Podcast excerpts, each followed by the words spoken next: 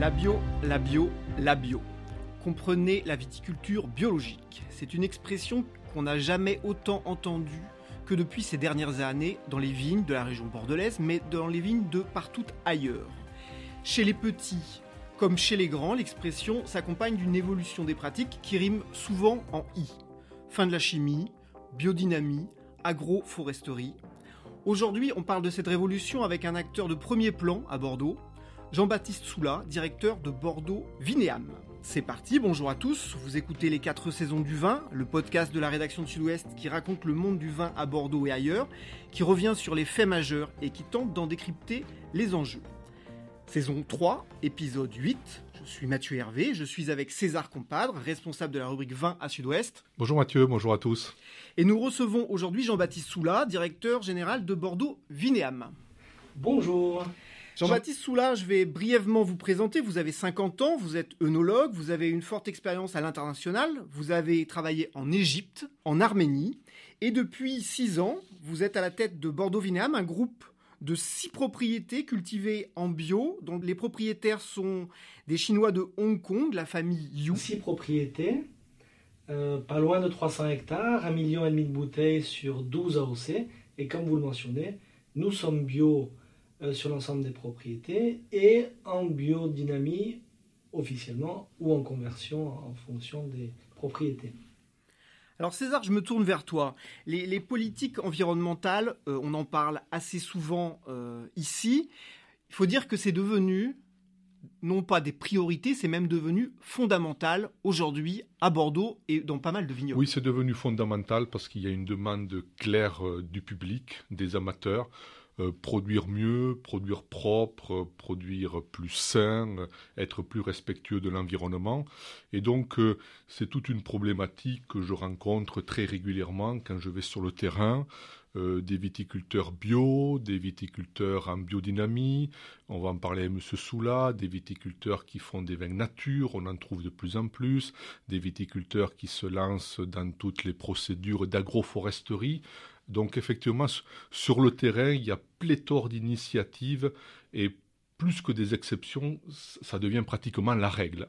Quand on est, euh, quand on est viticulteur ou quand on dirige une entreprise euh, comme celle que vous représentez, ça se passe comment dans le vignoble? À partir du moment où on se dit on est responsable de notre activité, on, sait qu'elle a un impact, on va essayer de limiter cet impact. Par exemple, le fait de vouloir passer en bio, euh, ça découle de ça, puisqu'on ne va utiliser que des produits dont on sait qu'ils ne sont pas nocifs pour nos employés, pour les voisins. Ces, dernières années, ces deux dernières euh, générations, on a fait des progrès extraordinaires en chimie. Je, pense qu'il faut rappeler deux ou trois principes. Je vois souvent sur le terrain des, des, des personnes qui me disent mais tel viticulteur est en bio, donc il ne traite pas. Et donc, ça, c'est une donnée clé. Ça veut dire que le viticulteur en bio, il traite comme les autres. Il traite même en moyenne plus que les autres. Il y a davantage de passages de tracteurs quand on est dans une parcelle bio que dans une parcelle pas bio. La grande différence, c'est que les bio n'utilisent pas les produits chimiques de synthèse et donc potentiellement les plus dangereux. Et effectivement, c'est un, c'est un véritable pari que de vouloir produire du vin, de faire des rendements en étant en bio, puisque la boîte à outils a moins d'outils. Donc ça, ça c'est la donnée de base. Et ensuite, il y a, y, a, y a, un deuxième mot qu'on trouve dans tous les journaux et autres, qui, est la biodynamie. Donc juste pour rappeler que la biodynamie est un prolongement de la bio, pour être simple, qui prend en, compte des, données astrales et, autres. M. Soula rentrera peut-être dans les détails, mais que la biodynamie est infinitésimale. Il y a à peine quelques dizaines de propriétés en Gironde qui sont certifiées en biodynamie. Alors effectivement, ça, va être l'occasion, Jean-Baptiste Soula, de, vous, de, vous, interroger sur effectivement deux expressions qu'on entend euh, beaucoup et dont on parle beaucoup. La première, on va y revenir, c'est l'agroforesterie. Et puis la seconde, c'est celle qu'évoque euh, César, la biodynamie, qui fait pour le moins des fois débat parce que, au moins pour une partie des, viticulteurs, il y, y, aurait une approche un peu ésotérique des choses et on aimerait bien avoir, vous, votre définition de la biodynamie et puis de l'agroforesterie, évidemment. Écoutez, moi je suis quelqu'un de tempéré. Hein. Je ne suis pas du tout un ayatollah, que ce soit dans le bio ou dans la biodynamie. Euh, je suis en, très bonne relation avec mes voisins qui sont conventionnels et, je ne me ferai jamais les pointer du doigt euh, pour les pratiques qu'ils utilisent. Je fais la même chose pour la biodynamie. Nous, on a pris ce qu'on trouvait intéressant dans la biodynamie observation et équilibre. Et autant la bio, je pense que c'est préserver la vie qu'il y a dans la vigne, autant la biodynamie, c'est euh, booster la vie qu'il y a dans, la, dans, dans le sol. C'est vraiment un booster de vie. Si vous restez en bio toute votre vie, vous n'aurez jamais toute la vie qu'il peut y avoir en biodynamie. Alors, biodynamie, César, tu veux, tu veux ajouter un mot? Je voulais ajouter un mot ensuite sur les autres termes aujourd'hui très utilisés qui sont les vins nature. Voilà, si, on veut faire la définition. Bio, biodynamie, et l'autre terme, c'est les vins nature. On va chez les cavistes, on va dans les restaurants, c'est vraiment le terme à la mode. D'ailleurs, le mot lui-même est magique, puisque nature, c'est formidable. Donc, les vins nature n'ont pas de véritable définition, euh, mais disons que techniquement, au, niveau du chai, il y a, un emploi euh, limité d'un antiseptique qui s'appelle le SO2. Donc, euh, un produit dont on a eu l'occasion souvent de parler avec M. Soula, qui, est un peu l'assurance tout risque du, travail dans les chais, euh, mais pour lequel on peut, sur lequel on peut être allergique. Et donc, il y a parfois une mauvaise presse sur ce produit. Et donc, les vins nature, globalement, ce sont plutôt des vins bio qui, au niveau du chai, n'utilisent pas ce produit. Ce qui amène des risques techniquement, mais ce qui peut amener aussi une plus belle expression du fruit. La méthode nature, ce sont trois points, si je me rappelle bien. Premièrement, du raisin bio ou en conversion. Deuxièmement, vendange manuelle obligatoire. Et troisièmement, aucun intrant au chai. Rien. Mais rien de rien. Éventuellement, si on veut rajouter un petit peu de dioxyde de soufre, on a le droit, mais il faut le mentionner sur l'étiquette. Sinon, c'est rien. C'est pas de levure, pas de nutriments pour les levures, pas de filtration. Enfin, je veux dire, il faut être. Euh, courageux, hein Il faut être, je vais dire mazo, mais oui, il faut être courageux. Ou un sacré technicien. Voilà, exactement, parce que si vous voulez. Et ça marche, ça marche malgré toutes les craintes. C'est très angoissant, parce que les vendanges, c'est une fois par an. Et quand vous, avez, quand vous êtes un viticulteur traditionnel, que vous avez trois générations sous votre toit, vous n'avez pas envie de vous planter. Hein, vous n'avez pas envie de passer, on vous dit, tiens, oh là, vous passez au bio, mais vous allez perdre des rendements. Alors, mais enfin, c'est la seule source de revenus de la maison. Euh, et même chose, quand on dit, tiens, fais du sang sulfite, du sang sulfite, mais non, on a, on a toujours appris à l'école que le, soufre, c'est obligatoire. Donc c'est très compliqué hein, de faire changer. Moi, j'ai de la chance, moi, je suis, je, viens je suis un extérieur, donc euh, je peux me lancer. Je suis, un, technicien, un spécialiste, et donc je sais où je vais. Mais des gens qui sont euh, la tête dans le guidon toute leur vie, c'est très compliqué les changements. C'est très compliqué.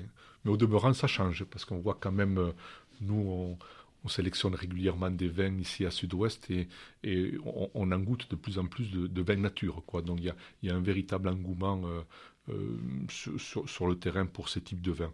Et un quatrième concept, puisque même pas un concept, un quatrième terme, puisque aujourd'hui on, fait beaucoup de pédagogie bio, biodynamie, vin nature, c'est ce qu'on appelle l'agroécologie ou, ou l'agroforesterie. Voilà.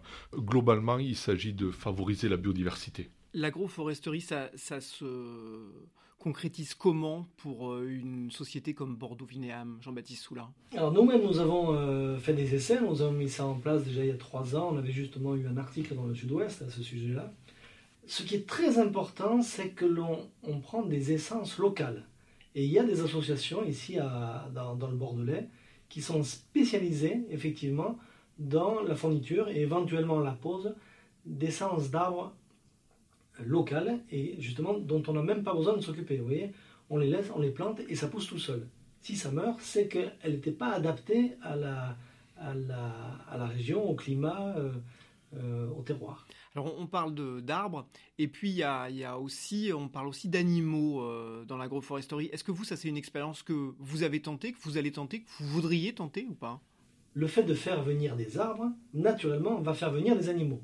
D'accord Il va y avoir des oiseaux, il va y avoir euh, des, petits, euh, des, petites bestioles. Et, euh, si vous voulez, tout un écosystème qui a disparu à partir du moment où on a arraché les arbres et on a planté de la vigne. D'accord Alors, faire venir des animaux, c'est d'ailleurs un petit peu l'histoire de la biodynamie. L'histoire de la biodynamie, ce sont vraiment des entités agricoles qui sont censées être autosuffisantes, où il y a du végétal, de l'animal, des points d'eau, etc. Et faire venir des moutons pour venir euh, se débarrasser des herbes dont on ne souhaite pas qu'elles poussent. En plus, on a l'engrais gratuit. Les moutons, euh, on leur paye pas d'heures sup, ils travaillent le, samedi, le dimanche. c'est extraordinaire. Mais c'est mais ça nous demande de, repenser notre manière de fonctionner, parce que moi, je ne sais pas m'occuper d'un mouton. Je sais faire du vin, mais je ne sais pas m'occuper d'un mouton. Donc on fait venir des, gens dont c'est le métier euh, qui nous accompagnent. En, fait, l'agroforesterie, c'est comme si l'histoire repassait les plats, en fait. L'époque de la chimie a été très bénéfique, mais on se rend compte aujourd'hui qu'on est allé au bout d'une logique. Et finalement, la bio et puis l'agroforesterie, d'une manière générale, c'est retrouver des équilibres sur l'exploitation qu'on avait perdus et, remettre de la vie dans un monde de monoculture généralisée, puisque la viticulture est devenue une, monoculture très mécanisée, et on, se rend compte qu'il y a des limites. Et effectivement, l'agroforesterie permet d'essayer de, de, de, colmater ces brèches. Il y, a deux, il y a deux sujets qui sont importants. C'est d'abord l'herbe, qui est sous le rang, et là, qui est en conventionnel, on met du glyphosate, euh, alors qu'en bio, on va devoir le travailler. Et ensuite, il y a cette histoire de produits, donc de traitements, euh, qui, qui, ne sont plus euh, curatifs, mais préventifs. Et je pense qu'il faut se concentrer sur les deux. Et, et si c'était à refaire, pour peu que le, le viticulteur ou le propriétaire accepte de se donner suffisamment de temps, autant le, légalement c'est 3 ans, autant moi j'aurais tendance à dire prenons 4 ans en disant la première année, je continue avec mes produits euh, de synthèse. Vous savez, c'est vraiment un autre métier. C'est vraiment un autre métier, c'est une technique différente. Et puis on ne peut pas partir avec les mêmes outils. C'est-à-dire c'est des gros investissements quand même. Hein. Euh, les, outils qui vont venir gratter le sol, mais aussi les tracteurs. Parce que les tracteurs vont avoir besoin de, plus de puissance euh, hydraulique. Il ne faut pas aller faire du bio en short en, 2020, il y a près de 1700 euh, viticulteurs euh, ou de sociétés euh, viticoles qui sont passés en bio. Ça fait presque 10% de la surface en Gironde. Ça devient quand même un mouvement puissant. Hein. C'est un mouvement puissant, mais l'erreur serait d'attendre d'être au pied du mur pour se dire bon allez tant pis je passe en bio alors qu'il faut avoir des cartouches hein, parce que parce que c'est compliqué, c'est des investissements et c'est une vraie technicité. Et d'ailleurs, c'est vraiment un acte fort de passer en bio, de responsabilité sociétale, parce que on va former des gens, on va vraiment les former. Les tractoristes en bio et en conventionnel, c'est totalement différent. Si on les forme, eh euh, ils vont avoir plus de cordes à leur arc, ils vont négocier un petit peu mieux leur salaire, ça va, on va valoriser leur travail, et en plus, ce qui est extraordinaire, c'est que on va s'opposer à la délocalisation parce que plutôt que d'acheter un produit désherbant qui vient de je ne sais où euh, à, l'étranger, on va mettre le prix fort sur ces produits de synthèse. Au lieu de ça, ben, cet argent-là, on va le réserver pour nos employés qui sont à côté, qui vivent là. C'est vraiment, c'est pas un acte militant parce que j'aime pas le terme militant, ça fait très militaire alors que euh, c'est une fonction que je respecte hautement.